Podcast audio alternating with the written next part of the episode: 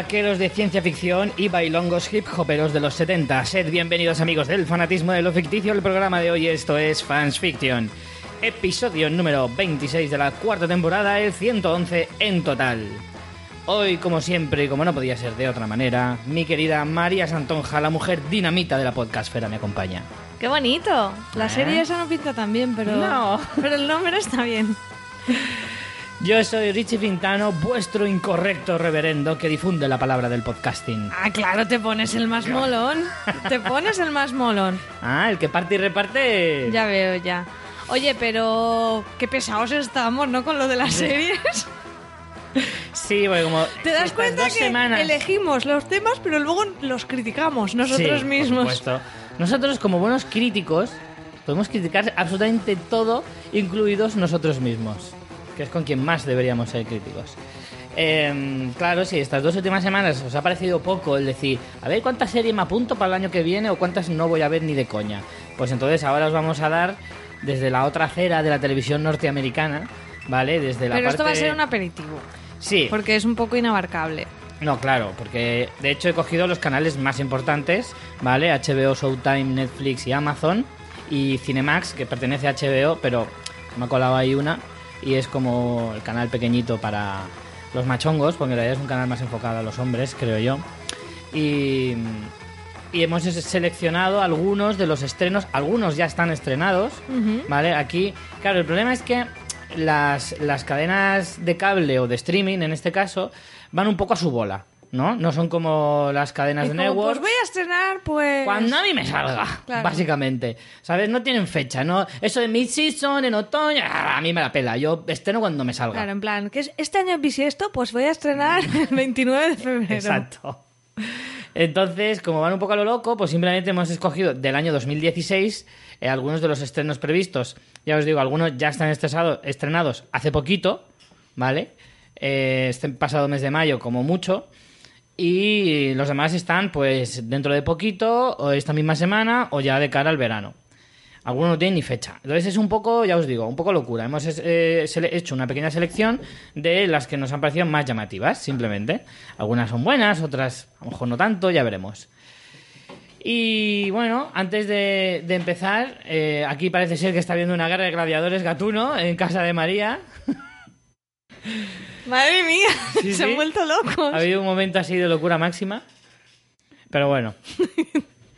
Eh, antes de ir con Mandanga, María, ¿quieres hacer algún anuncio? o- Sí, voy a hacer un anuncio. Adelante. Si estáis hartos de escuchar hablar de series, Eso es publicidad un poco negativa. sí, eh, queremos comentaros que hemos estrenado un nuevo podcast en nuestra cadena de podcast que aún no... Futura red de podcast. No, somos ya una red de podcast no, no constituida. Somos Claro, una, no oficial. una red no oficial de podcast Oficiosa. que por ahora no tiene nombre, pero bueno, pues, pues lo- los fanfiction podrían. De todas formas, ya hablaremos de ello en breve, de ese tema, ¿no? Porque igual hay que hacer algún tema, algo tipo anuncio o incluso consulta. Consulta popular. Exacto. Claro, ¿sabes qué? Ahí lo dejo. Hay una buena fecha para hacer una consulta, el 26 de junio. Sí. sí, que además, como todo el mundo estará ligerico, está diciendo, a ver, que no tengo nada que hacer hoy. Claro. Será un bueno, buen pues eh, en nuestra red no oficial de podcast hemos añadido un nuevo podcast. Eh, en este caso es un podcast que habla de educación, de crianza y en este caso no lo hacemos ni Richie ni yo. Eh, la, la locutora y host, como dicen los americanos del podcast, es eh, nuestra querida amiga Marta. El podcast se llama Educación Respetuosa pero lo, en, lo está dentro de nuestra red porque en este caso, aunque Marta lo locute y ella se encargue de los contenidos, yo hago la producción del podcast, la web, las redes sociales. O sea, Yo a veces paso a saludar, nada más. sí, Richie nos da una palmadita en la espalda. Claro, les traigo básicos con agua o algún bollo o algo así. Está muy bien. Entonces, nada, os recomiendo que le deis una oída. Ya os digo que es un podcast, la verdad que está hecho con muchísimo cariño y con mucho amor. es, eh, como dice su nombre, habla de educación, pero una educación siempre desde el respeto, desde el amor a los niños y un poco intentando tumbar algunos mitos, algunas ideas más convencionales sobre la educación y la crianza de los niños. Y en este caso, pues Marta es una persona que habla con muchísimo conocimiento de causa porque es psicóloga, es mamá de dos piezas de, de Alexis y Adrián, que son mellizos, tienen cuatro añitos y además está muy metida en movimientos de educación libre, eh, da talleres a padres, también eh, da talleres con niños, o sea que eh, es una, una experta en la materia y, y nada, ya ha empezado este proyecto del podcast animada por mí, animada, presionada, Mm, amenazada, llámalo como llámalo como quieras. Y la verdad que, que estamos muy ilusionadas y esperamos que le echéis una vida. Ya lo tenéis disponible en iVoox, también está en iTunes, también está en Spreaker, también está en la web, que es educacionrespetuosa.com. Y, y nada, y os animamos a que lo escuchéis y a ver si os gusta, que espero que sí. Si tenéis nenes, pues seguro que tanto si tenéis nenes como si os dedicáis, sois educadores o maestros, yo a lo creo mejor que lo tenéis en mente. o lo tenéis en mente, Y claro. a lo mejor queréis dejar de pensar en ello. ¿El cómo? Para quitarte las Para quitarse ganas. la idea, claro. No, no, al contrario, al contrario. Y, y nada, yo os lo recomiendo encarecidamente, espero que os guste y, y vamos sumando más podcasts, como ya no sabemos a qué dedicarle más. ¿Te sobra un ratico de tiempo? Pues ponte a producir otro podcast, María. Pues yo, porque ya sabéis, porque no, porque los días no tienen 30 horas. sino yo tengo dos, dos podcasts ahí en el, en, la- en el cajón, esperando para salir. Pero por falta de tiempo no puede ser. Y que te organizas peor que yo. Sí. Bastante peor. Eso sabe todo el mundo. Todo el mundo lo sabe. ¿Y qué más cosas? Ah, bueno, ya han salido los premios, bueno, los premios, las inscripciones de la Asociación Podcast. A mí me ha inscrito alguien. Te he inscrito yo. Pues eso es lo que he dicho, alguien, no sé quién. ¿Es como te organizas fatal? Sí, sí, sí, ya nos hemos inscrito. Nos hemos inscrito a ver qué tal este año y qué más cosas. Y también estamos participando en otro. Te lo diré. en- estamos en. Una estamos, preseleccionados para ver si salimos eh, para hacer un directo en Málaga en las jornadas de podcasting de este año. Por ahora estamos en ahí en las votaciones de Asespot, que es la asociación de escuchantes. Y a ver qué tal, a ver si hacemos otro directo. A ver. Y luego, pues ya sabéis que ya llevamos varios programas diciendo que el próximo, dentro de dos sábados, Sábados. el 11 Ah, de este junio, sábado no. El siguiente, Teniendo en cuenta la semana que estamos grabando, el siguiente día 11 Ujú. estaremos, Estaremos en Chulapod. en la Chulapod de Madrid, en Tres Cantos, en el restaurante de Miguel, de nuestro querido amigo Fernán Haas, de Porque Podcast. me parece un y- troleo lo del nombre del restaurante. Sí, sí, desde luego. De Miguel, el restaurante de Fernando. ¿Por, por qué?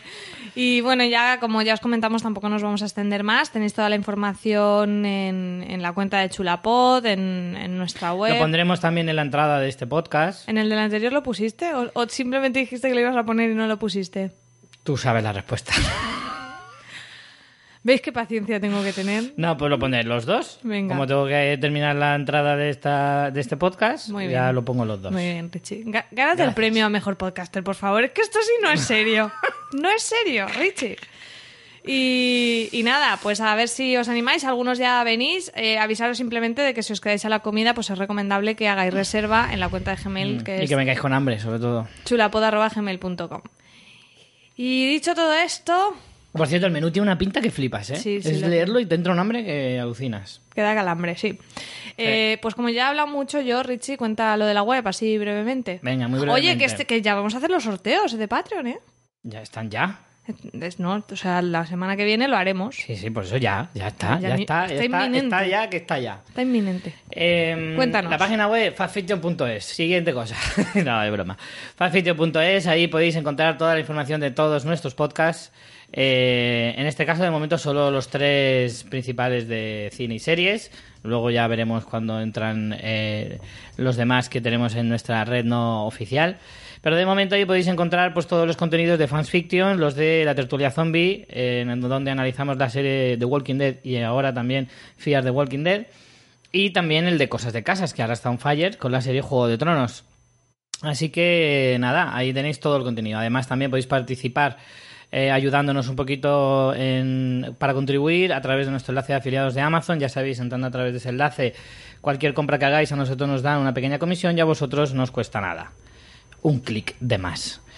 Y además también tenéis la opción de convertiros en mecenas a través de nuestra página de Patreons, donde, como decía María, vamos a empezar a hacer sorteos a lo loco, sin medida ninguna, y va a ser difícil que no ganéis algo. Aportándonos, ya sabéis, desde 2 dólares al mes.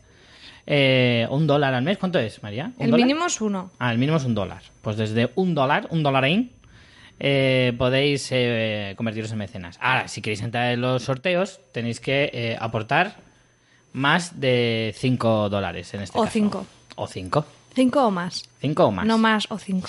Claro. Eh, y ya está, ya está, todo dicho. Así que antes de ir con el tema gordo de hoy, presentemos una pequeña promo y ya vamos a lo loco. No hay tiempo, dame 24 horas podcast en el que hablaremos de animales en general y perros en particular. Salmorejo Geek Podcast. Tu madre ya sabe lo que es un podcast, fotografía con halo de misterio. Somos Antena Historia. El podcast de Madrid. Pues hablo de la vida y de sus circunstancias. Padres y madres, maestros, profesores. Yo escucho modo Netflix, pero lo importante es que tú puedes escucharlo. Y escucho CryptoCast. Síguenos en Twitter como arroba Logos Podcast. Pero si tu madre no tiene Twitter, ella nada más conoce YouTube. Me para allá, YouTube es Dios. Encuentra los mejores contenidos en podcast.com. Cash se escribe como tu refresco favorito.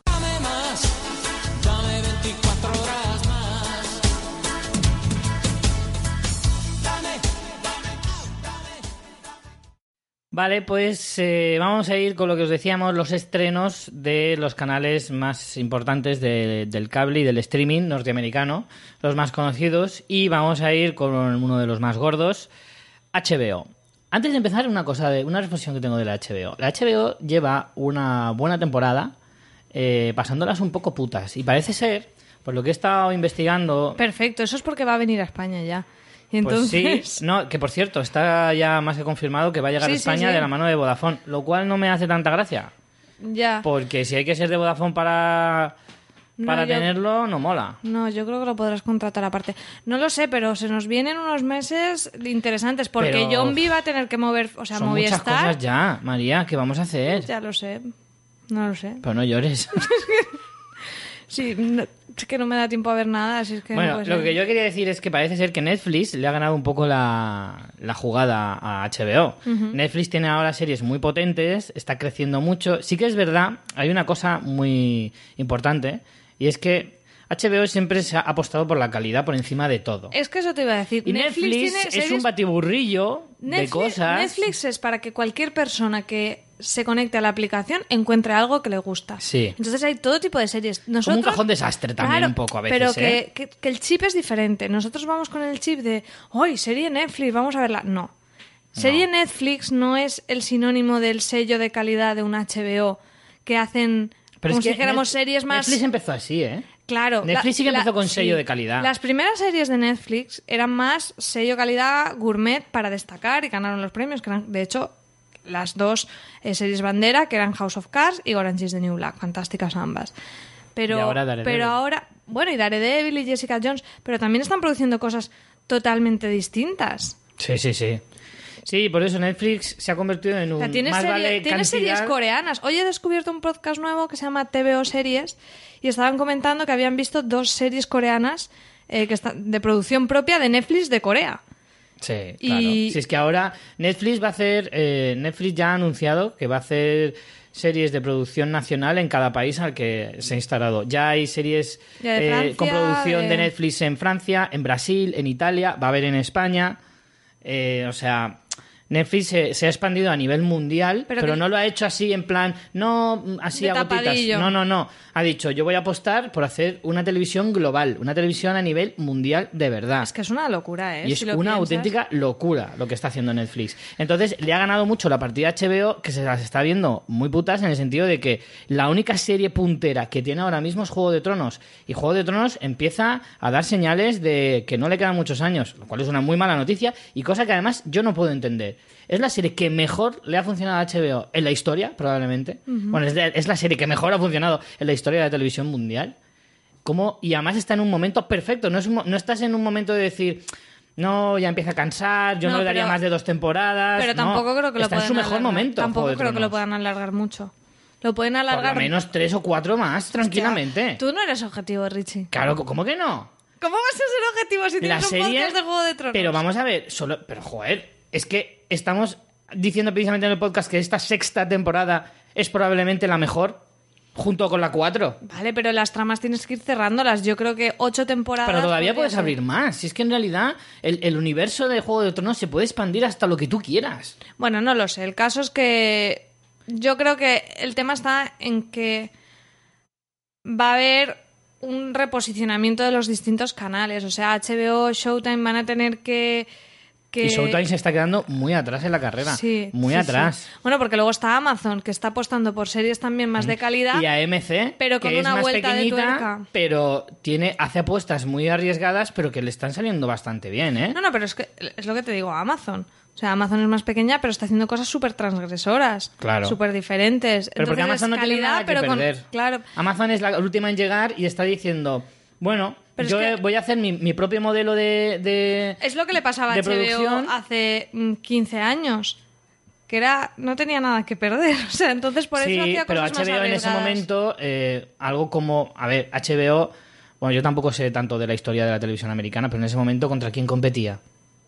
Bueno, pero No competía... tan, no tenía No. tanta competencia. Bueno, pero competía, Eh, era aunque emergente. competiera con las networks, me da igual. No había el, el tanto cable y streaming y tal como hay ahora, pero competías con las networks. Y era entonces cuando destacó por hacer cosas distintas. Sí. Ahora ya no está haciendo tantas cosas Pero también, distintas. a ver, yo en ese sentido creo que el HBO tenía más. más eh, lo tenía un poco más fácil. ¿Por qué? Porque al final va por un Hombre, sistema de suscripción. gente, claro. Sí, el problema es eh, conseguir gente eh, suscriptora, vale.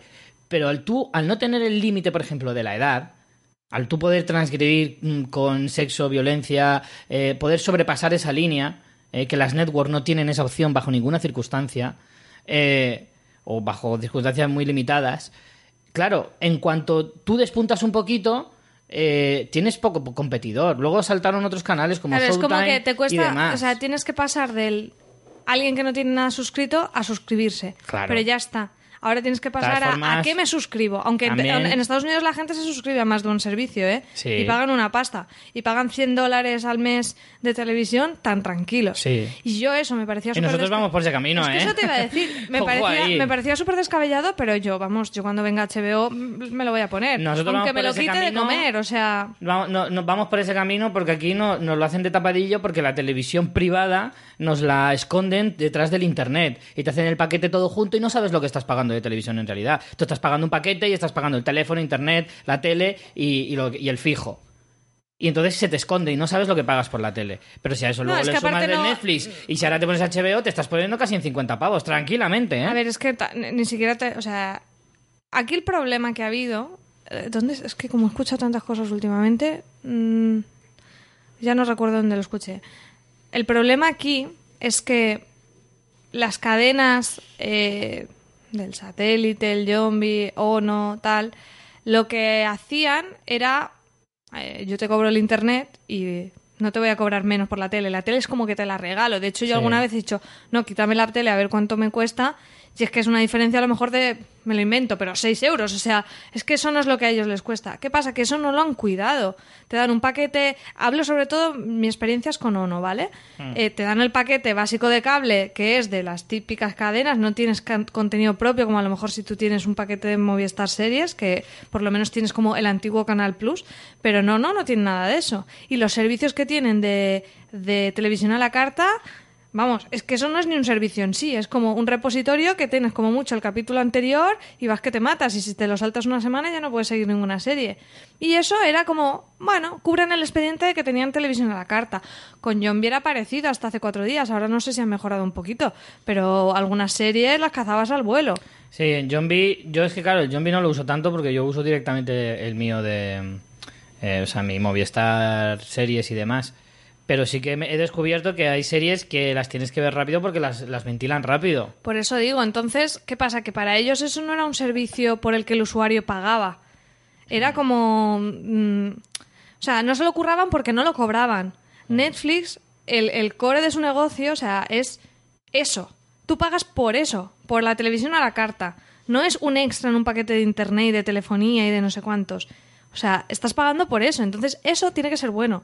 Por eso es totalmente incomparable con el servicio que pueda tener Zombie, que es como un pegote dentro del pack de Telefónica. Aquí lo que yo me he dado cuenta es que lo que cuenta es lo que pide el espectador. Y es que eso, hasta que no se den cuenta las cadenas, ¿eh? siempre vamos a estar con el mismo problema. Que si la piratería, que si, no, que si la gente no paga por... Vamos a ver, no lo paga, yo no pagaba ONO, no pagaba Canal Plus porque lo que me ofrecían no cubría lo que yo, mi necesidad. Como no lo cubría, no lo pago. Ahora estoy súper contento porque no me he descargado una serie desde hace un año, casi. Es que eso te iba a decir, tenemos que hacer cuando se Hay muy pocas series que se escapen de Netflix y, y Movistar. Con las dos cosas yo estoy más que cubierto. Claro, y ahora cuando Movistar pierda la exclusividad de muchas series al venir HBO, Puh, o sea, veremos a ver. Movistar Bueno, de todas formas, va a no te tener que empezar ¿eh? a hacer producción Movistar propia. se lo, ha, se lo ha montado bien, no será para siempre. Y a partir de ahora los estrenos sí que los va a tener más jodidos. Pero Movistar mantiene, por ejemplo, House of Cards y Orange is the New Black. Aún con la inclusión de, de- de Netflix en España. Este, estas nuevas temporadas que se van a... eh, Orange estrena ahora mismo, este mes. Y la va a estrenar este, eh, Canal Plus, no la va a estrenar Netflix. No y el año pasado ya le pasó lo mismo. Bueno, no había llegado Netflix todavía. Mm, Pero... igual eso lo tienes por X años. Claro. O sea, Entonces, a el- partir de ahora sí que lo va a que, tener o sea, más complicado. claro. Juego de Tronos la va a mantener, ¿eh? La va a mantener, pero ya no, ya no en exclusividad. Claro, no. Va a venir con, a- con no Vodafone creas, y ¿eh? Orange is the New Black, Netflix no la puede emitir. No, no, pero es que eh, mm, tendría que mirarlo, pero es que creo que eso ya se ha dicho, ¿eh? O sea, ¿Ah, no es una especulación. Sí, sí, que viene con HBO. Es que... pf, Sí. No, no, está Entonces, claro. no es que se la quiten a Movistar, pero ya no la tienes en exclusiva. Mm. Es, es complicado. O sea, Movistar tiene un año de margen para pensar cómo cambiar su modelo. Porque su modelo se, se le, o sea, le están saliendo agujeros por todos lados. Claro.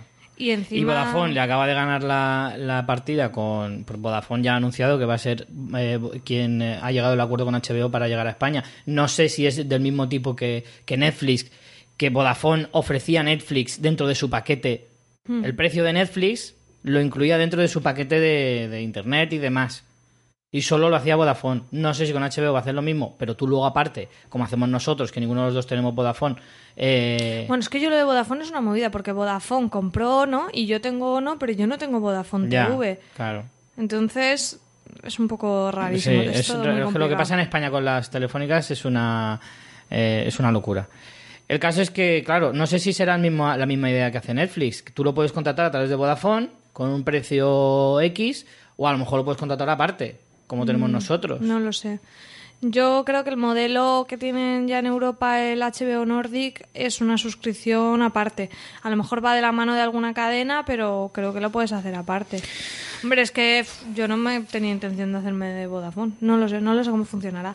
Pero vamos, desde luego Hombre, yo no quiero viviendo... renunciar a Movistar de momento. Si es verdad que dentro de un año a lo mejor cambia mucho su catálogo o se ve muy reducido o lo que sea, igual me lo pienso. Pero yo de momento veo más Movistar que Netflix. ¿Tú qué ves? eh, ¿Tú qué pagas de Movistar? En Movistar, es que es lo que te digo, es complicado. Porque tú no pagas. El único pago extra que hago es el de los 6 euros del paquete de series. Vale, y lo otro pagas internet y teléfono. o Claro, luego ya también. pagas dentro del paquete de internet, teléfono, el móvil y Ah, la televisión, lo pagas todo. Claro, es un paquete.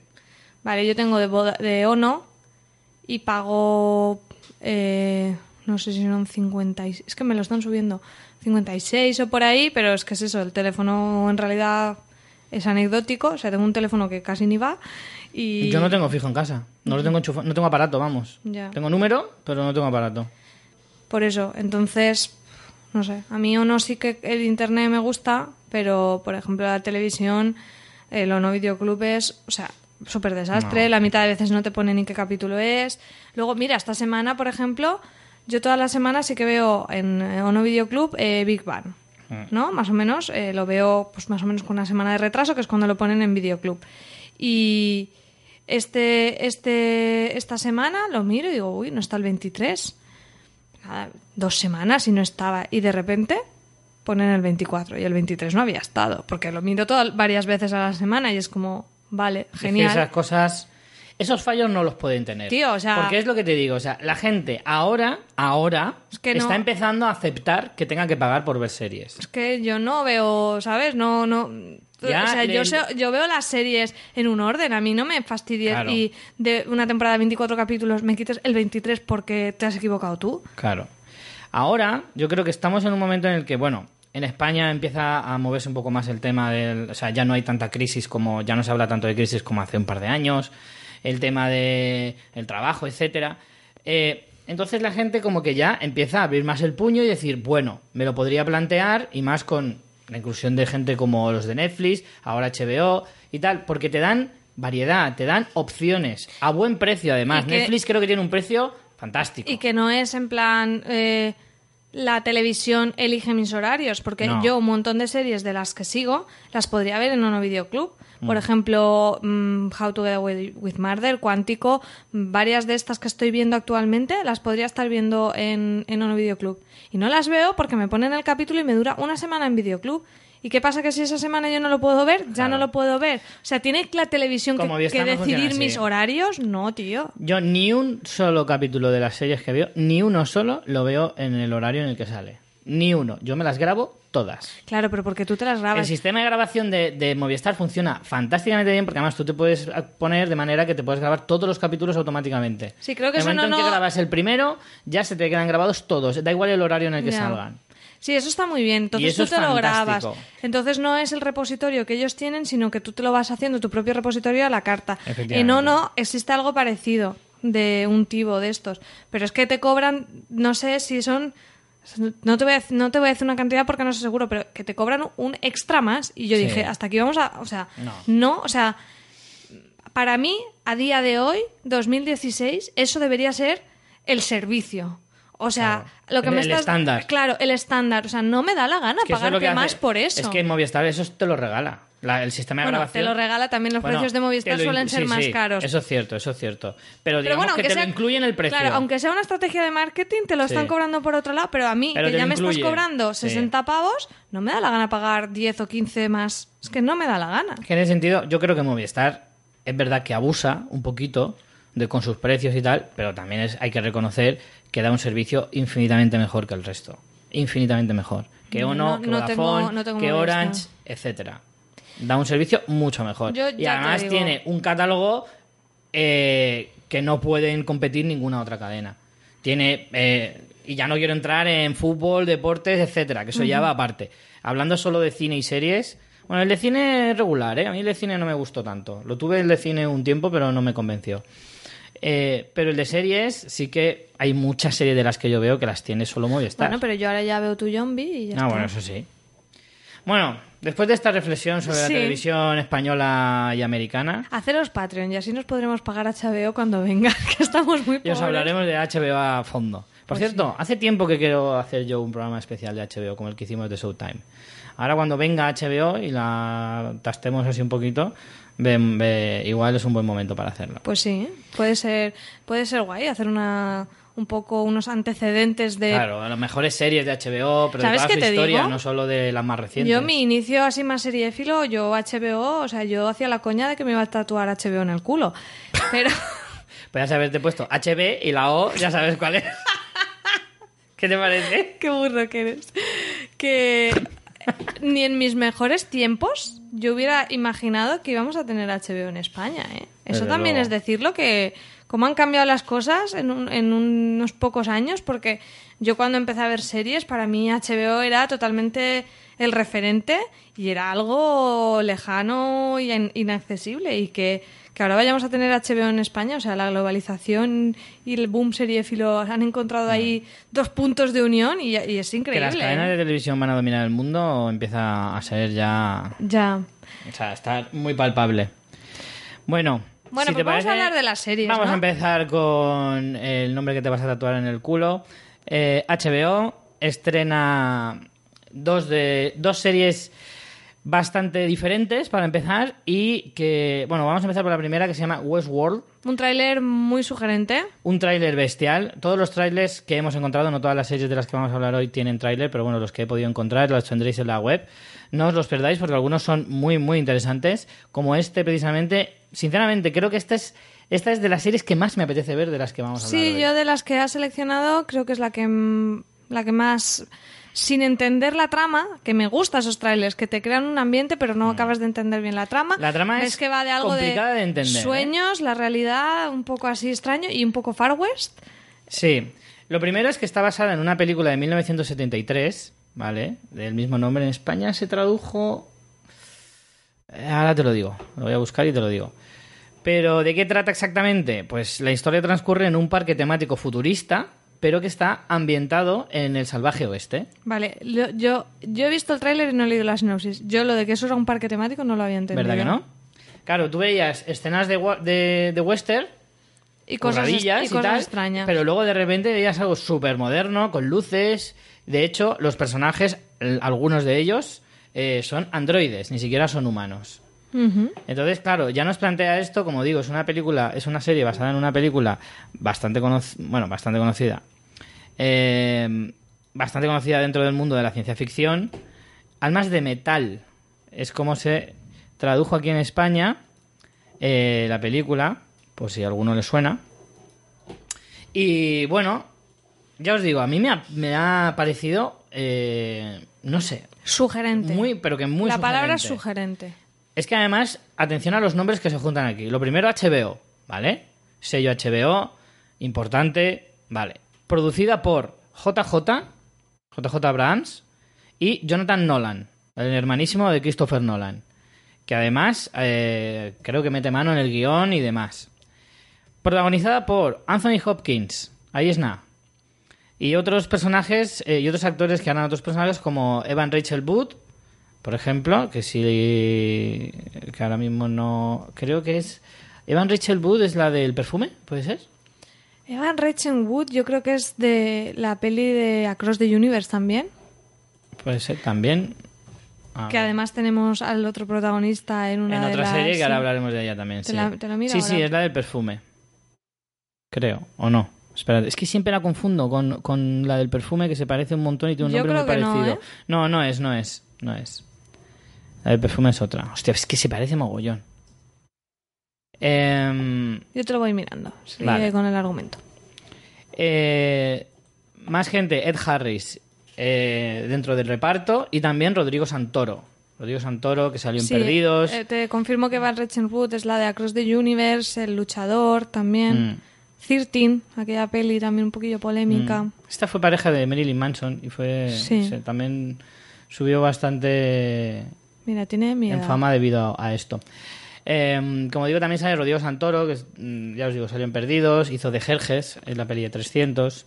Eh, en fin, un reparto interesante. O sea, ya estás juntando muchas cosas guays. Una peli de culto de los 70, de ciencia ficción, en un sello HBO con JJ y Jonathan Nolan en producción. A mí quien más me ha sorprendido Ostras. es Anthony Hopkins. Mm.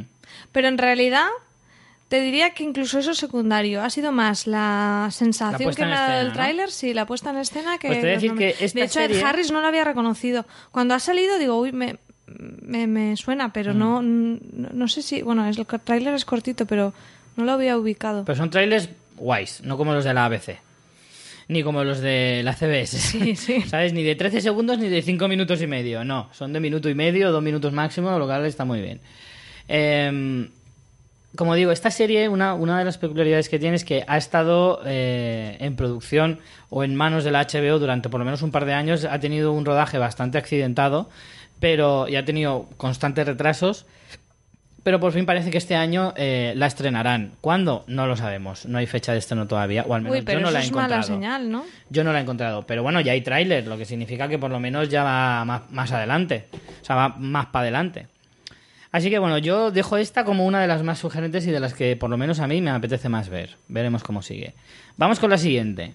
A ver si esta ti... ¿Tú eras fan de Sexo en Nueva York, María? Bastante, sí, sí. Yo tengo que decir que yo veía esa serie también, A cuando la echaban en Antena visto 3 a las 2 de la mañana. Yo la he visto entera, me parece una gran serie y me parece A una también, serie ¿eh? que, pa- que pasará a la historia de la televisión totalmente. Y que mucha gente nos ha acercado a ella por, por un prejuicio, pero que es una serie fantástica. Sí, sí. Y yo la recomiendo mucho. De hecho, yo diría, como en la época que yo vi Sexo en Nueva York, aún no veía tantas series, yo creo que la he visto incluso dos veces completa. A lo mejor la segunda vez no la vi del tirón, pero, pero sí, sí, sí, la he visto un par de veces porque tengo los DVDs. ¿Le ves? ¿Echas de menos a Sarah Jessica Parker? No, no, porque es la típica antipática un poco y en realidad del grupo era la que mejor, o sea, la que peor me caía. Pero bueno, es ¿Cuál verdad. era tu favorita? A mí Charlotte. Me gustaba mucho Charlotte. No, por favor. Me hacía mucha gracia. A mí no. Y sobre todo su marido, el calvo. Sí. Que luego sale en Californication y le adoro. No sé, estaría entre Miranda y Samantha. No sé. Es que cada uno tenían su. Hmm. En en realidad eran un grupo fantástico, o sea, Sí. se retroalimentaban, que es lo bueno, o sea, que es cuando se nota una buena serie coral, ¿no? Que, que todas se aportan algo, pero Sara Jessica Parker, es que creo que Sara Jessica Parker le hemos cogido manía a Sara Jessica Parker, no tanto el personaje de Sexo en Nueva York, ¿me explico? No, no a Carrie Bradshaw. Nadie Sí. odia a Carrie Bradshaw. Todos odiamos a, a- a Sarah Sarah Jessica, Jessica Parker, Parker, sí. pero porque da esa sensación de que fuera de, Que está de la- del de personaje eh, está como muy subidita, es verdad. O sea, ¿Las pelis las viste? es como una exageración de su propio personaje. Sí. Vi la primera Yo la prim- bajo yo- coacción y amenaza y la segunda no me atreví. Yo creo que la segunda la vi, pero la olvidé, o sea, no me acuerdo mucho. Creo que es muy olvidable esa película. Sí, bueno, son muy para fans de te ríes un rato y ya está. Sí. Bueno, pues ¿a qué viene todo esto? Pues como ya habréis deducido, Sarah Jessica Parker estrena nueva serie en un personaje que es, digamos, todo lo contrario a lo que era. eh, bueno, no todo lo contrario a lo que era, sino todo lo contrario a lo que buscaba. Sarah Jessica Parker, o sea, perdón, Carrie Bradshaw en Sexo en Nueva York buscaba. Eh, o sea, durante toda la serie es El la búsqueda del amor. amor, el hombre perfecto, etcétera. Pues en este caso es todo lo contrario, es huir del hombre imperfecto. El caso es que la serie se llama Divorce y como, bueno, su propio nombre indica, va de un divorcio. Eh, en este caso, eh, la protagonista pues eh, está en un matrimonio que no funciona, una mujer de mediana edad, ¿vale? Y empujada por sus dos mejores amigas, al final decide dar el paso y divorciarse. Entonces la serie se va a centrar en el momento de rehacer su vida a partir de ese punto. Y bueno, enseguida va a descubrir que eso no es tan fácil, que es muy difícil y que todos los problemas que se tiene eh, cuando, cuando pasan este tipo de cosas. A Será mí- más un drama que una comedia, creo que va a tener un tono muy distinto al de Sexo en Nueva York, ¿vale? Pero de alguna manera seguramente tenga bastantes referencias. A mí me, me parece un poco de estas eh, series muy de HBO. Es que a mí lo que no me gusta es que sea como vamos a coger deprimente. Sí, Bueno, tú hablas un rollo Girls o algo así, ¿no? No, pero no solo Girls, ¿eh? Togetherness es una serie que también iba un poco por ese, por ese rollo. Looking también iba un poco Sí. por ese rollo. O sea, Pero tampoco es un han sello muy, muy, muy característico del HBO, Pero ¿eh? tampoco les han funcionado tanto. Girls Ya, por eso no sé si esta va a funcionar. Hombre, Girls se va a despedir eh, no por cancelación, sino porque han decidido en la serie, eh, o sea, tanto Lina Dunham como la productora ha decidido eh, terminar aquí, porque consideran que es el mejor momento de la serie para terminar, no porque la serie esté decayendo. Pero, te- tengo entendido. pero que le falta una temporada a Girls. Una temporada, sí. La- siguiente será la última, la, sexta. la quinta no, no la he visto todavía, pero a Miguel sí que me gusta. A mí lo que me salta un poco la alarma con este proyecto es el hecho es un poco de hola, ¿os acordáis de cuando molábamos que éramos HBO que hacíamos Los Sopranos y Sexo en Nueva York? Hmm. Sexo en Nueva York, Sara Jessica Parker, la hemos vuelto a traer. Es como ¿Por qué? ¿Sabes? Tampoco es una super gran Estamos en la década actriz. Es como para María, captar la estamos en la década de Remember, ¿vale? Esta década se va a... Cuando, dentro de unos años, cuando estemos en 2025 y hagamos Sí. repaso de la década anterior, que es lo que se suele hacer, ¿vale? Eh, de 2010 a 2020 se va a caracterizar porque esta es la década de los Remember y superhéroes. De recuperar, sí, superhéroes y series de- re- recuperadas de series antiguas, películas antiguas, etcétera, etcétera, etcétera. Esta, es- esta década se va a recordar por eso. Y estamos en 2016, o sea que nos queda casi la mitad de la década todavía. Pero se va a caracterizar sobre todo por eso. Mm, Estoy convencido. Yo creo que es, o sea, lo que la serie esta puede estar bien, pero un poco lo que- eh, va muy con relación con lo que estás diciendo. Como hay que competir por la atención a un nivel tan extremo, vemos que se hacen adaptaciones o que salga Jack el Destripador para que a la gente eh, Le suene. le suene y captar la atención. Y esto Sí. es un poco lo mismo. Esta serie cabe muy bien en un titular. Sarah Jessica Parker vuelve a HBO. Es muy fácil hacer el titular. Y entonces, por tanto, captar la atención. Y eso me da miedo, porque me parece un, un- me parece un criterio de producción audiovisual terrible. Que luego a lo mejor da una serie buena. Eso no se sabe, ¿no? Pero, pero me da la sensación, haciendo todos estos repasos, que es eso, se compite por, por la atención Mm. con, con los remakes, Hombre, con este tipo de historias. Es evidente que es mucho más fácil llegar al público, o sea, más rápido, no más fácil, más rápido. Llegas al público a captar la atención con una serie que tenga una cara muy reconocible, que tenga un nombre muy impactante, también muy reconocible, cosas por el estilo. Pues eso, si tú haces un remake de 24 Sí, sí. o, un, o un spin-off o un No hay que reboot, o más. llámalo como te dé la gana, ahora hemos hecho un reboot de Héroes, ahora va a haber uno de Prison Break. O sea, es mucho más fácil poner Prison Break vuelve que explicarte Claro. la nueva serie de cárceles que me acabo de inventar. Efectivamente, pero, pero que, que es. O por ejemplo, es un la poco del exorcista. perverso. Eh, la nueva serie del exorcista que vamos a tener también. Es como, pues eso, es más fácil poner el exorcista y que todo el mundo piense que va a ir relacionado, etcétera, que ponerte a explicar que pues una serie de dos curas que se dedican a esto, pues no. Pero por eso que no, no creo, o sea, creo que esto no viene por un problema de falta de ideas. Viene más por un problema de luchar por captar la Sí, atención. es competitividad pura y O dura. sea, se- estoy segura de que hay un montón de Mm. guionistas creativos en Hollywood, en las cadenas y en todos los sitios. O sea, no creo que sea un problema de creatividad. Creo que es un problema de, de- de que hay tanto que, que vas a explicar. Pues lo que tú dices, el exorcista, fin. ya está. Y esto, pues lo veo así. Es un- es un- Sara Jessica Parker vuelve Estamos a la época de la inmediatez, ¿no? Sí. Y eso da inmediatez si, ca- si cabe en un tweet eh, es Sí. factible para hacer una serie. Esa es una buena Y a mí definición. me parece un poco chungo. Un poco chungo, no porque, o sea, puede haber muchas de esas series buenas. El problema es que haya muchas de las que no entren en ese criterio, que se queden fuera y nunca se lleven a cabo por eso mismo y, y puedan ser proyectos incluso mucho más originales y transgresores. Mm. Entonces, ¿esta la vas a ver? Sí ver el piloto al menos, pero me da más, mm, más negativo que bueno. El problema de estas series es que veremos cómo son de accesibles aquí en España. Y si estamos hablando antes, que ya estamos dejando un poco de lado la piratería y estamos eh, usando más los canales legales, eh, estas series veremos en qué estado llegan, con qué mm, publicidad o con qué cartel, no sé. Divorce no es una serie que creo que tenga una fácil publicidad, ¿eh? por muy Jessica Parker que sea. Ya. No sé, Vamos no sé. con AMC. AMC nos trae también dos series nuevas. Hombre, la primera creo que es el estreno del cable Estreno de- del año sí, de del AMC. año. Por lo menos de AMC. De hecho, confiesa lo que nos ha llegado al correo. Ah, sí. Esto, eh, a ver, estamos hablando de la serie Preacher, que hasta, ya está estrenada en la AMC americana el 22 de mayo. Eh, resulta que un oyente, David Laborda, para ser exactos, nos mandó un email hace poco y ¿quieres leer el email o hago un resumen? No, rápido? resúmelo. Bueno, pues David nos hacía ¿David? una... Sí, es colega mío. Eh, David nos hacía una, una propuesta y su idea es que hiciéramos un podcast, eh, otro spin-off nuestro de Fans Fiction, haciendo una, una review de Preacher como hacemos con Juego de Tronos y The Walking Dead. Yo contesté a, a David y le comenté que ahora mismo es completamente inviable por cuestión de tiempo, básicamente, no nos da tiempo a hacerlo.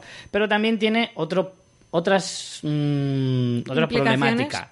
Uno, no ha llegado a España todavía. Yo he leído que a España va a llegar, pero no se sabe cuándo ni de manos de quién. A mí me sorprende que AMC España no aproveche un tirón como este. Es porque le extraño, pegaría ¿eh? subidón al canal, Es pero extraño. impresionante porque tiene un cartel fantástico esta serie. Segundo, eh, no sabemos cómo va a ir la serie. Sabemos que el cómic es legendario, que es un cómic de culto, es una maravilla de cómic. En De casa hecho, estamos empezando la colección. María lo que está pasa es que- empezando a leer, yo me estoy planteando comprármela también. Y... No, yo no lo he empezado a leer aún, lo está leyendo Karim. Yo, yo estoy viendo las portadas. no, quiero decir que... ¿Tan chulas las portadas? No, ¿sabes qué pasa? Que, que tenemos aquí una, un, un- un grupo de intercambio de cómics, entonces Mm. eh, yo ahora estoy con Civil War y ahora mi número uno de Preacher lo tiene alguien. Ahora no sé ni quién. Y luego cuando vuelva a casa y yo devuelva a Civil War ya empeza- empezaré vale, con vale, Preacher. vale. Por ahora tenemos comprados los tres primeros números. Ah, Ahora cuando cobre, pues ya compraré alguno más, porque es un vicio, este Sí, es una vicio afición caro. muy cara, ¿eh? Sí, sí. Pero, es pero que, sí, sí, mm, todo, o sea, en, la- en mi rueda de intercambio de cómics, todos los que se lo han leído por ahora les está gustando mucho, Ah, pues tengo bueno, que deciros. Eso es bueno, eso es bueno. La cuestión es esa, que aunque el cómic sea fantástico, que seguramente lo es, eh, no sabemos cómo va a salir la serie. O sea, mil veces hemos visto series que destrozan... The Walking Dead. que destrozan no nos un- puede pasar volver a hacer un podcast de una serie que luego no nos Exacto. guste. Porque a nosotros nos, nos fastidiaría mucho tener que dejarlo, ¿sabes? Por, por mala calidad, porque no lo siga nadie o porque la cancelen directamente.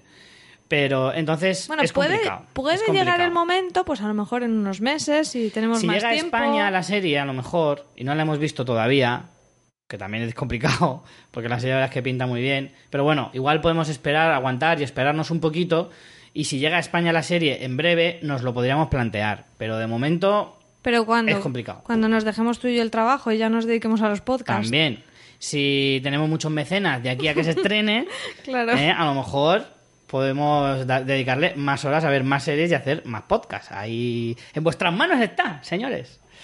El caso es que, bueno, ¿de qué trata Pritches? Exactamente. María, tú que ya estás más, más No, si yo no estoy. Bueno, ¿has visto las portadas? Pues las portadas es un predicador que tiene una pinta de cabrón.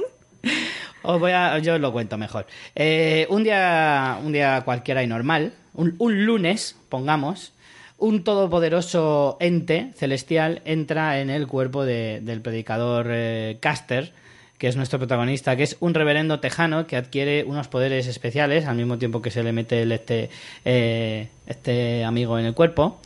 Eh, y descubre además que eh, el Señor Jesucristo decide cogerse un año sabático y se de Erasmus y dice, mira, yo estoy cansado, me voy a coger una excedencia de mis poderes celestiales.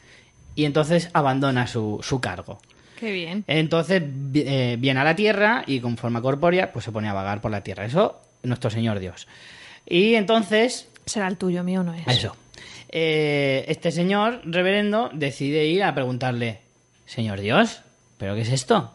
Se ha ido, pues eso, se va a perseguirle. ¿Qué es esto de dejar sus obligaciones, señor. Dios? Descubrir eh, qué es lo que está pasando con este tema y este señor. Eh, le acompañarán su exnovia Tulip. Me gusta este nombre. Pues Suena Tulipán. a desodorante o a mantequilla. A mantequilla, suena muy a mantequilla. Y un simpático bo- eh, borracho y vampiro, a la vez, eh, llamado Cassidy.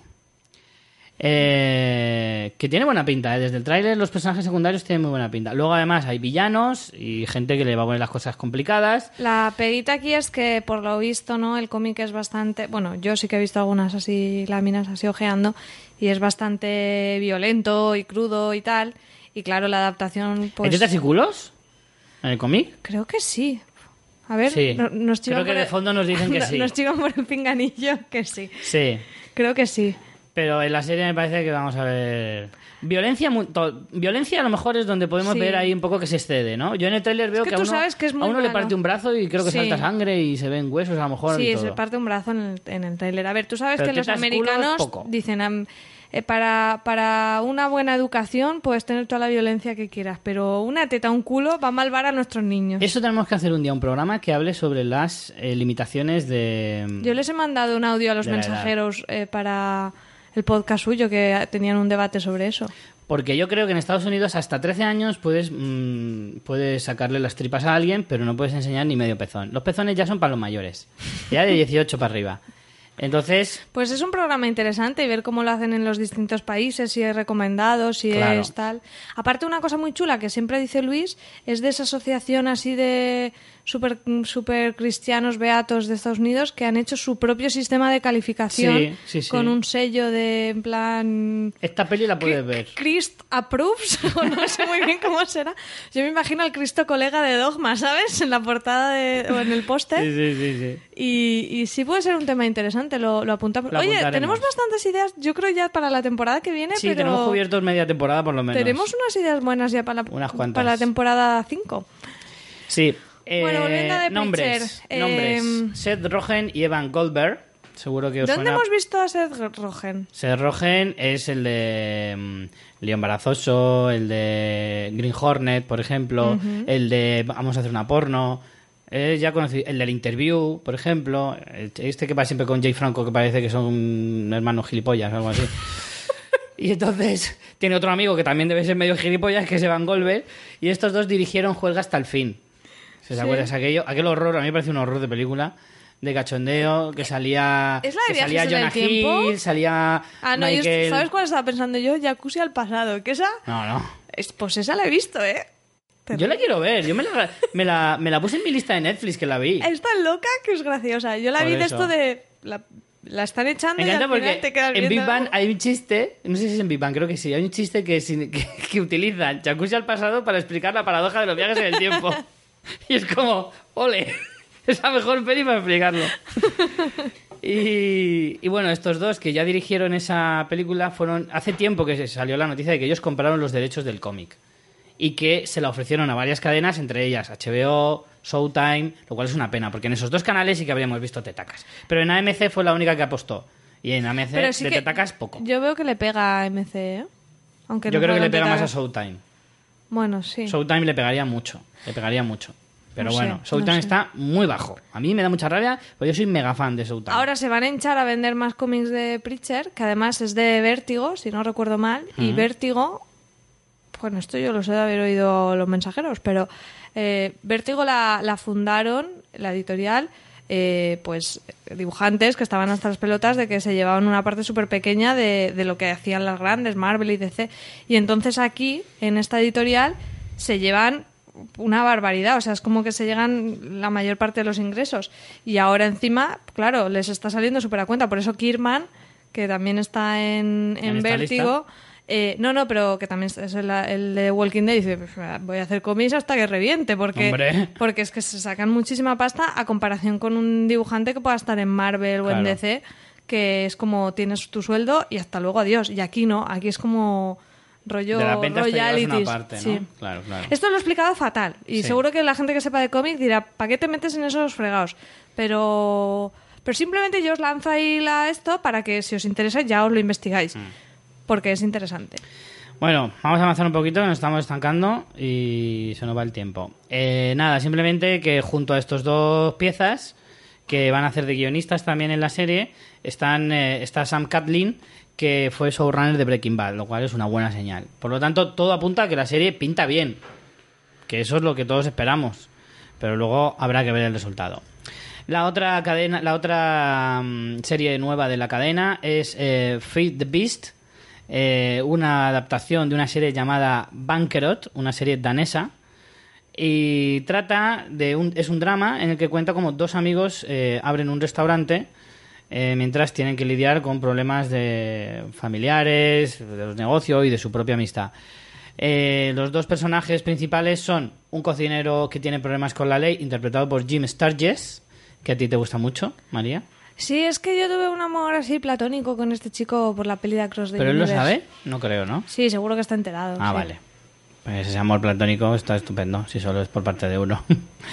y el otro, esto a mí me ha tocado un poco la patatita, en realidad. A ver, es que esta, esta serie, no sé para qué has contado todo el argumento porque tenías que haber dicho el reparto primero y ya está. Pero que por es eso lo que deja para lo último, que es lo que más mola.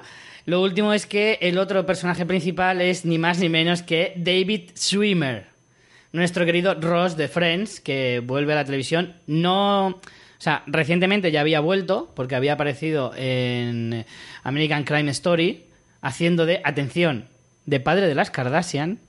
Porque esto es todo como muy enrevesado, voy a contar.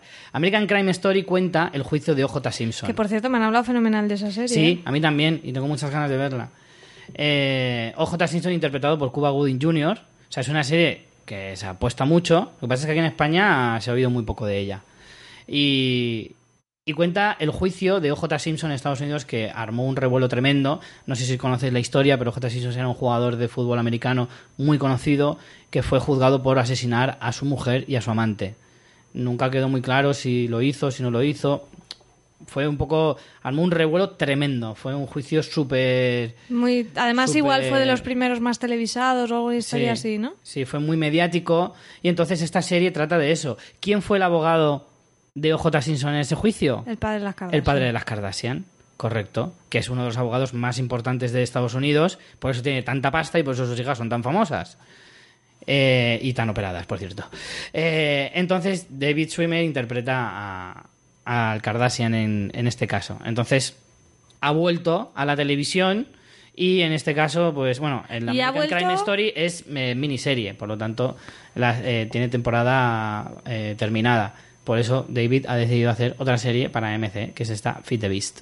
Y ha vuelto con la cabeza reducida, ¿verdad? Sí, estábamos viendo el tráiler y daba la sensación que era en plan, hostia, tú has salido en Beetlejuice, ¿no? Cuando te hacen la cabeza chiquitica. Eh, Yo creo que es que él está más anchote y se ha puesto el pelo que parece que la tiene más estrecha. Claro, pero es como que se le ha chupado de la parte así de la frente. O De sea, la sien. Sí, sí, sí. O, o que tiene menos pelo, también puede ser. Puede ser. Tiene el pelo muy cortito y a lo mejor siempre tenía esa cabeza, pero lo disimulaba con el pelo. No sé. La tiene muy tubo, ¿no? La, la cabeza. No, pero tuvo un poco deformado, un poco como si lo hubieras chapado por la parte de arriba. Y esto es todo lo que puedo decir de esta serie. Bueno, la serie se estrenará el 5 de junio, o sea, dentro de nada. Y, y bueno, vamos a ver. Hombre, esta habrá que verla por David Man, Sí, que sea. Sí. Y No, pero por- el trailer por tampoco Jim. pinta mal, ¿eh?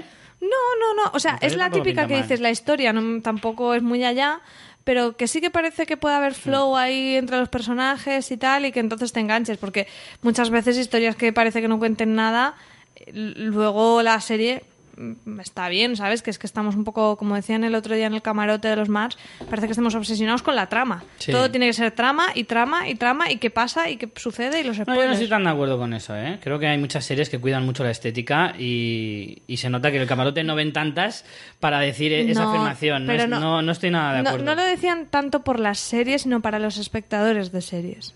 Hmm.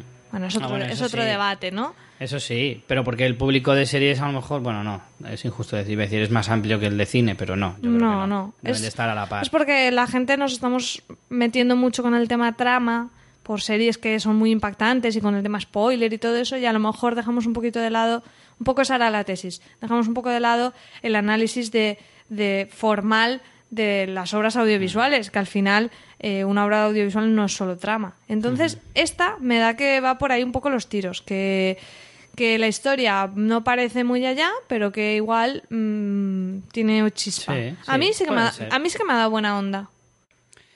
Pasamos a Showtime, que solo tiene un estreno destacable y tampoco es de los que más me seduce, tengo que decirlo. Estoy muy defraudado con Showtime, que además me ha cancelado House of Lies este año. Me ha cancelado, ah, bueno, ya hace un par de años que canceló Californication. Me está quitando mis, Tus tetas. mis más favoritas, mis tetas. Bueno, en, en House of Lies no salen tetacas, por desgracia. Bueno, sí, sí que salen a veces, miento, sí, sí que salen.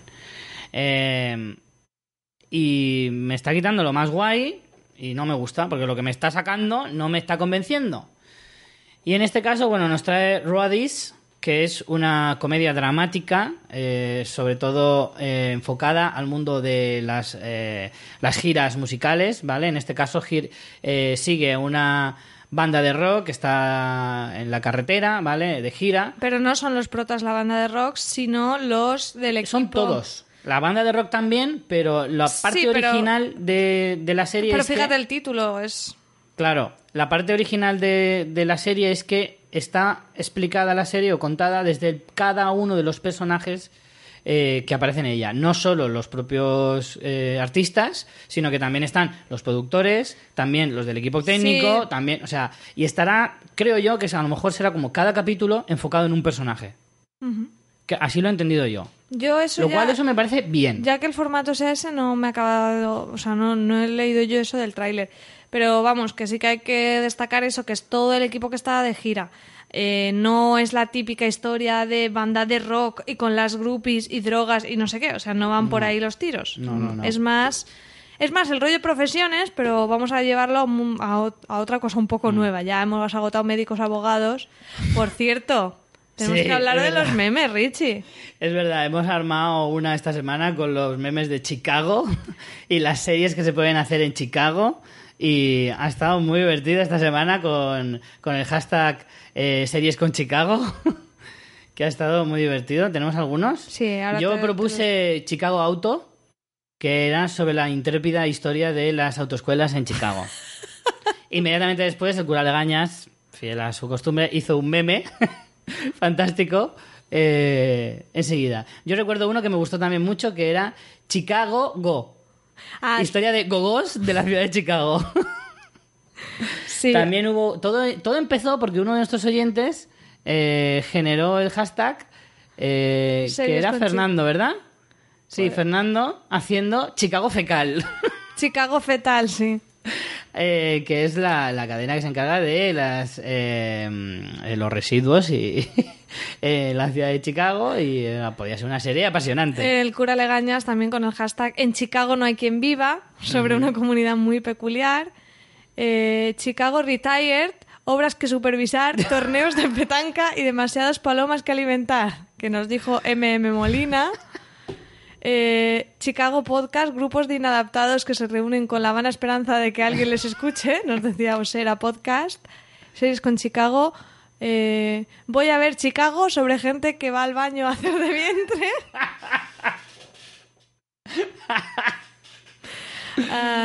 Qué bueno. ¿Más? ¿Tenemos bueno, más? había aquí comentario de Elizabeth Sugar de, que le había gustado lo de Chicago Podcast, un grupo de podcasters siguiendo sus sueños. El Chicago Ghost es auténtico, del cura Legañas. La Jessie Lavane por los clubs más oscuros de la ciudad. Y no Y sé si había alguno más sin hashtag.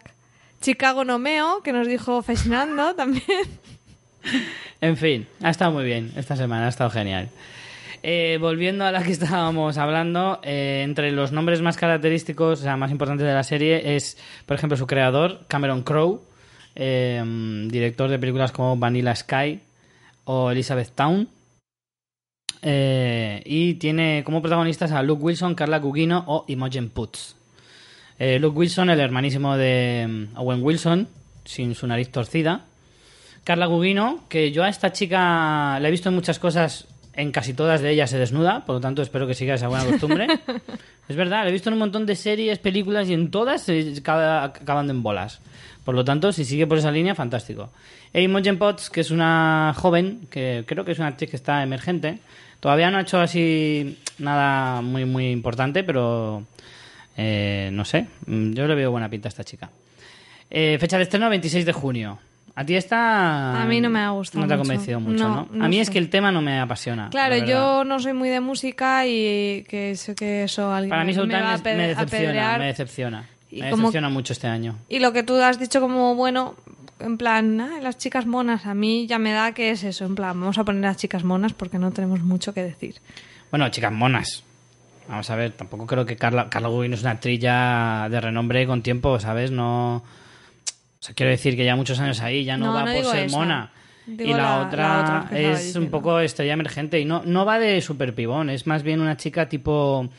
No sabría qué decirte, algo más como... mm, No sé, a mí en el tráiler me ha parecido es muy, muy, no sé, muy postureo. Sí, un poquito, No tal sé, vez. no, no- no me ha gustado. Eh, ya sé que no es una opinión muy argumentada, pero Mm. ya os digo que en un tráiler tampoco podemos decir mucho más, pero eh, la, la sensación del tráiler ha sido un poco esa y luego es que temáticamente no me interesa demasiado. Vamos con Netflix, que es la que probablemente nos trae las cosas más... O sea, trae más cosas en cantidad. Bueno, como Netflix, es Netflix. trae muchísimo. Porque es que bueno. Netflix, como digo, es que está, está estrenando tantísimas cosas que es súper difícil seguirle el ritmo. Entonces hemos cogido tres de las que me ha parecido más eh, interesantes. Mm, Pero bueno, hay gustos para todo también. Porque, por ejemplo, la primera a mí no me ha seducido mucho. Pero bueno, es cierto que es uno de los estrenos en los que Netflix ha dado mucha publicidad. Estoy hablando de Lady Dynamite. eh, que es una comedia realizada de forma en formato falso documental sobre la vida de esta protagonista, María Bamford. María Bamford, por lo que yo he podido leer, es una cómica muy conocida en Estados Unidos, un poco como lo de Amy Schumer, que acaba de llegar a. España.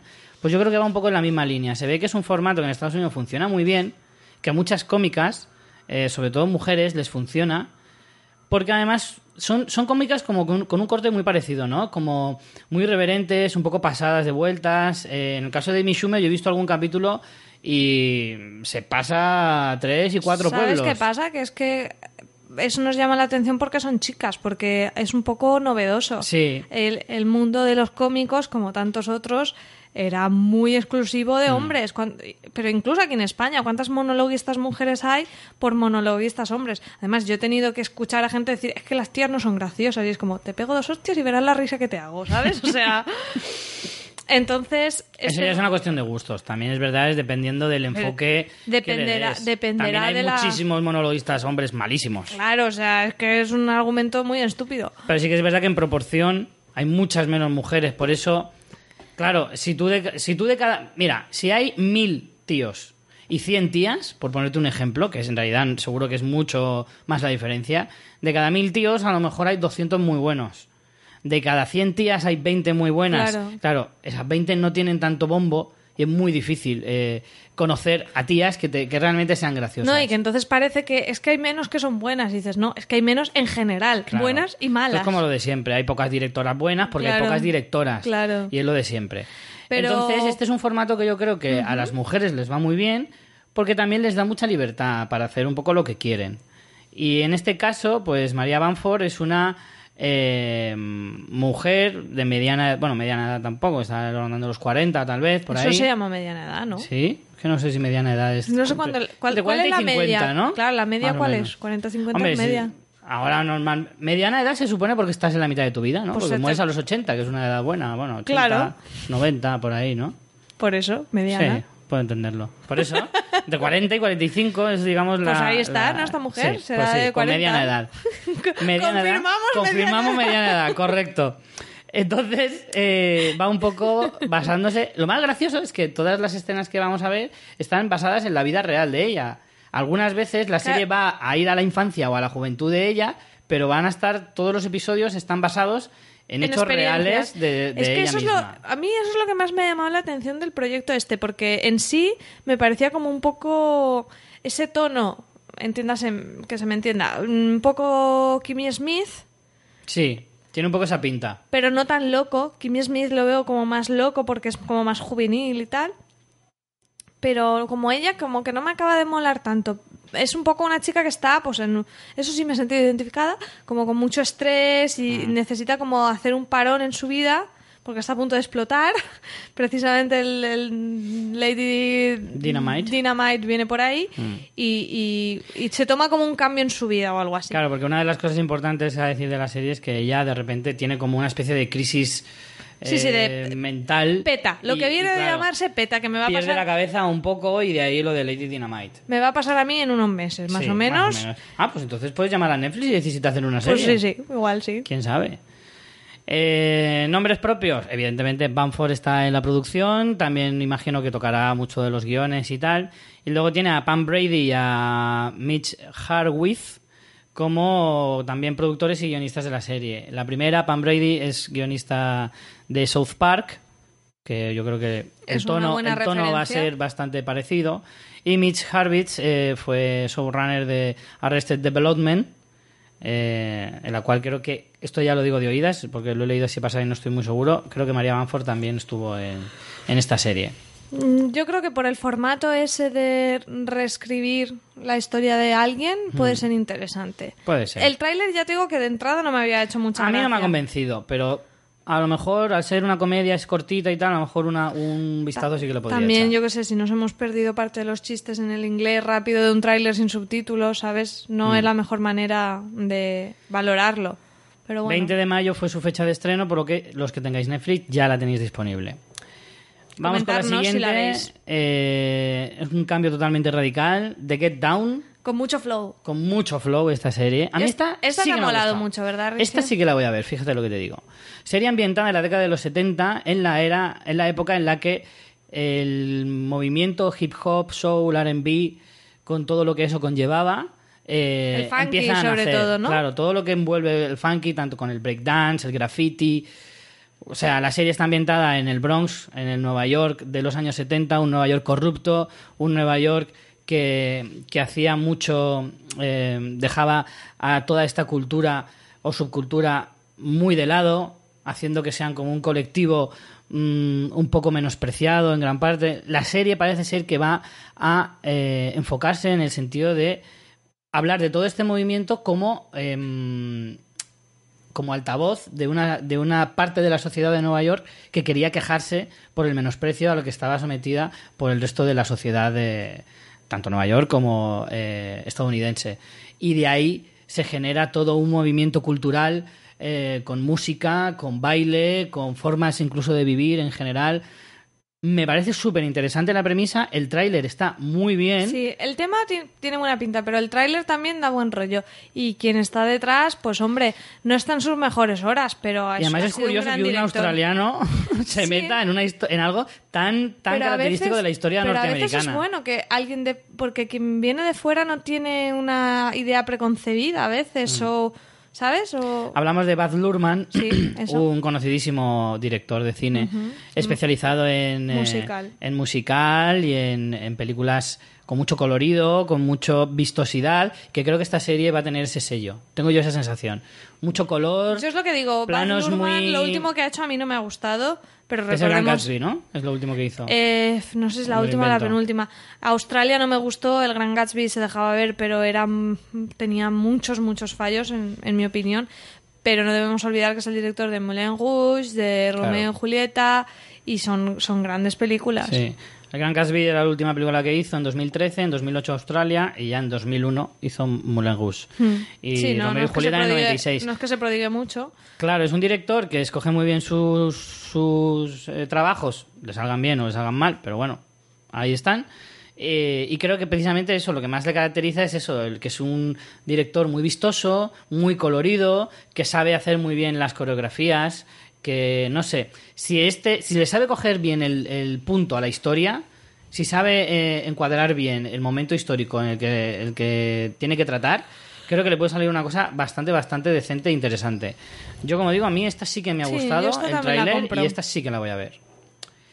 Y por último, de, la- de Netflix, eh, nos queda algo que a mí también me ha parecido interesante, si no fuera por la protagonista. Ah, por cierto, no he dicho que la fecha de estreno de la anterior, de Get Down, es el 12 de agosto.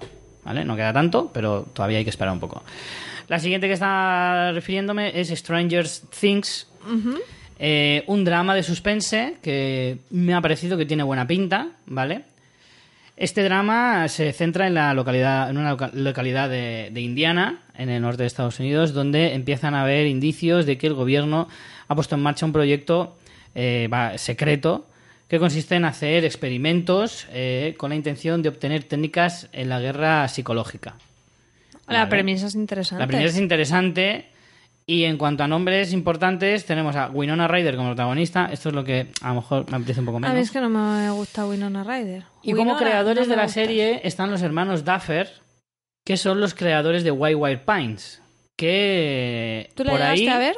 Vi la primera temporada, se va a estrenar dentro de poco la segunda y la voy a seguir. Y eso que está producida por Shyamalan. Shyamalan. Creo que es lo mejor de Shyamalan. Y, y porque no mete mano. Es lo mejor porque no le dejaron hacer mucho, ¿no? Claro. Es lo mejor que ha hecho, sobre todo porque solo dirigió el piloto y creo que ya no volvió a pasar más por allí. lo cual le agradecemos varios. El caso es que, mm, bueno, eh, dentro de todos estos ingredientes creo que puede salir algo interesante. No hay tráiler de esta, eso es lo único que eh, me deja un poco con la mosca detrás de la oreja, pero de momento, eh, ya os digo, la premisa está bien. Winona Ryder no es santa de mi devoción, creo que tuyo tampoco. No, no me gusta demasiado. Pero bueno, si encuentra un. No sé, si a lo mejor ha encontrado la iluminación del dios del cine, eh, podemos ver una buena interpretación por su parte. Con Amazon, que también es un canal que se suele prodigar bastante, porque se suele arriesgar haciendo muchos pilotos y el que le funciona bien tira para adelante y el que no, pues lo desecha. Pero así de las cosas más interesantes he encontrado esta Hand of God, eh, la mano de Dios, que se centra en un juez corrupto que ha entrado en una depresión y cree que Dios le habla a él directamente y le dice que se tome la justicia por su mano. Ron Perlman es el que interpretará a este juez eh, Pernell Harris. Ron Perlman es un tío que queda bien en pantalla, Sí, ¿sabes? tiene Porque mucha presencia. tiene mucha presencia, efectivamente. y ¿Sabes es a qué un me tío recuerda que- un poco esto? Eh, no me, o sea, no me la pidéis, pero porque no tiene nada que ver, pero me da un rollo carnival esto. Así como sí, pero el rollo con, sé, con, ¿eh? con el con el porte que tiene Rompelman y con todo esto en plan eh, estoy guiado por Dios y no sé qué, me daba un rollo así. No tan freak como Carnival, pero me da un punto. Muy freak, Carnival. Pero bueno, eh, no sé. Sí que es verdad que Ron Perlman en papeles como este, que tiene pinta de ser un papel exigente, eh, quiero verle, ¿eh? Quiero verle. De todas formas, ha terminado hace no mucho em, Son of Anarchy y se mete en este proyecto a ver qué tal le sale. No sé, estamos como muy, muy celestiales, ¿no? Hay muchas Sí, historias. bueno, celestiales que- o infernales, según se vea, ¿no? Celestiales entre comillas, sí. Pero bueno, sí que es cierto que, no sé, este tiene. El tráiler tiene buena pinta. Hombre, es algo que llama la atención. No sé cómo se sostendrá, pero es de eso que dices, el piloto no me lo pierdo. Hmm. A ver qué tal luego lo que me cuentan. Pero el piloto no me lo pierdo. Sí, Por sí, cierto, sí. Que, que mayor está Rompelman, ¿eh? Sí, Como sale con... En vez de estar rojo, en vez de estar el entero rojo, está con el pelo blanco, pues ya me Joder, confunde. macho, es que así ya te parece raro que sea Hellboy. Cuando lo ves así de, pers- de persona normal. Sí. Pero bueno, aún así es una de las apuestas de Amazon. Veremos a ver qué, qué tal le sale. Y por último, y para terminar, como Más decía, adaptaciones de cómic nuevamente que estábamos Exacto. comentando. eh, Cinemax, una de las ramas de la HBO, que entre otras cosas nos ha traído esa increíble maravilla que si no la habéis visto, por favor, ya tardáis, que se llama Banshee, que termina en esta cuarta temporada.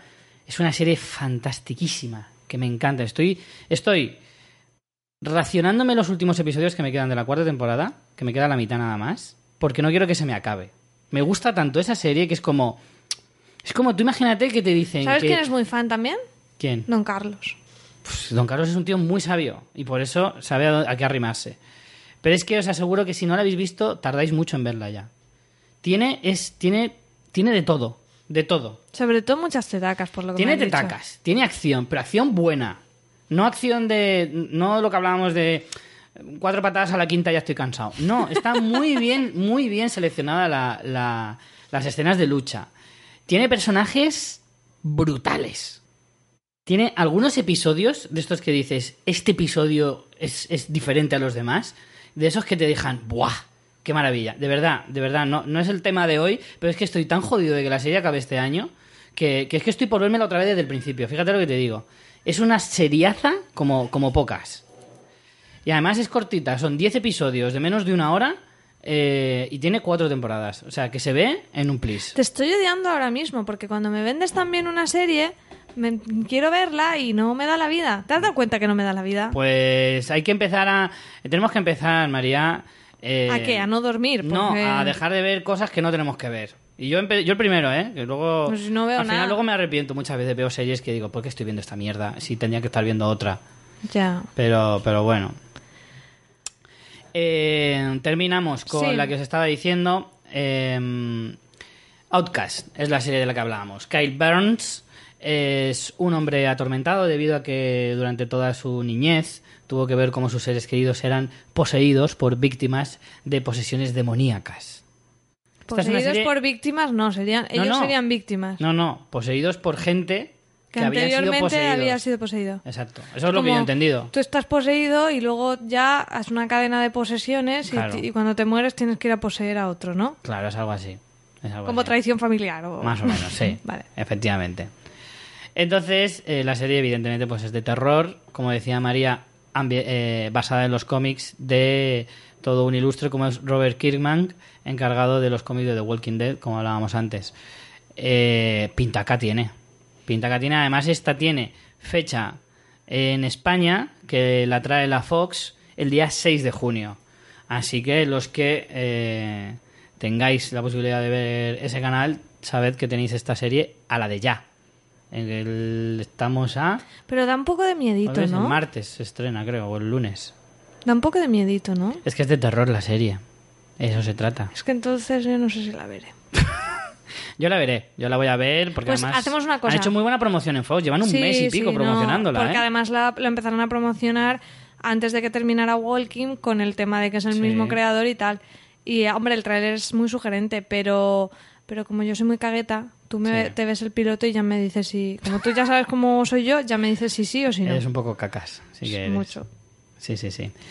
Pues ya, ya te contaré. Y ya está. De momento, esto es lo que tenemos. La de- semana que viene hacemos otro de Afrons. La semana que viene, ¿dónde vamos a estar?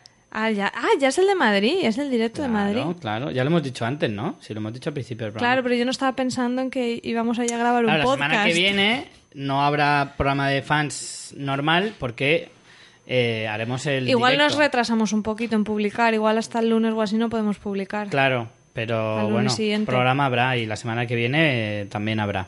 Y es- será de decir. cine. Hay que decir que es, es de cine. Sí. Cine. Bueno, cine polémico, digamos. vale. digamos que vamos a dejarlo ahí, cine polémico. Ahí se va a quedar. Muy bien. Eh, Pues nada, Richie, vete haciendo las maletas, que dentro de nada estamos ya en Madrid. ¿Decimos de qué vamos a hablar en el directo o lo dejamos sorpresa? No, lo dejamos sorpresa. Si quieres, di los invitados estrella que van a venir. Bueno, evidentemente. Aparte, van a subir sí. a grabar con nosotros. Ellos aún no Pero lo ellos saben. no lo saben. ¿Sabes qué estaría bien? Que lo sepan escuchando el podcast nuestro. Bueno, yo no les voy a decir nada. Ah, Pues nada, pues si, si escuchan el podcast sabrán que van a grabar con nosotros. Y si no, pero para ellos. pues se lo encuentran el día 11. Correcto. Estamos hablando de Rafa Gambín, de Doble Sesión, y don Juan Francisco Aguirre, del Camarote de los Mars, que nos van a acompañar a Madrid. Van a hacer, vamos a ir de expedición alicantina. Eh, Así, eh, para eh, allá. eh, suena en, así, en el tren ahí, levante, levante. Levante, odio esa palabra. Y, y vamos a ir eso en cuadrilla y subirán al estrado a, A confesar. confesar. sus pecados y además va por ahí mucho la, la idea de lo que vamos a hablar en el programa, así que eso, no os lo perdáis porque va a ser tremendo. Y ya está, María, ¿qué más? Ya está, pues nada, que más, el ¿no? nuevo podcast de Fanfiction Educación Respetuosa. No es de chistes y coñas como esto, eso, eso os lo aviso, pero bueno, seguro que lo encontráis Si me invitan a mí interesante. alguno, Marta, puedo hacer mi aportación. Madre mía. Pero lo veo difícil. Yo te imagino ya ahí en plan, ¿y entonces cuándo se puede pegar a los niños? Y a Marta le da un jamacuco ahí mismo.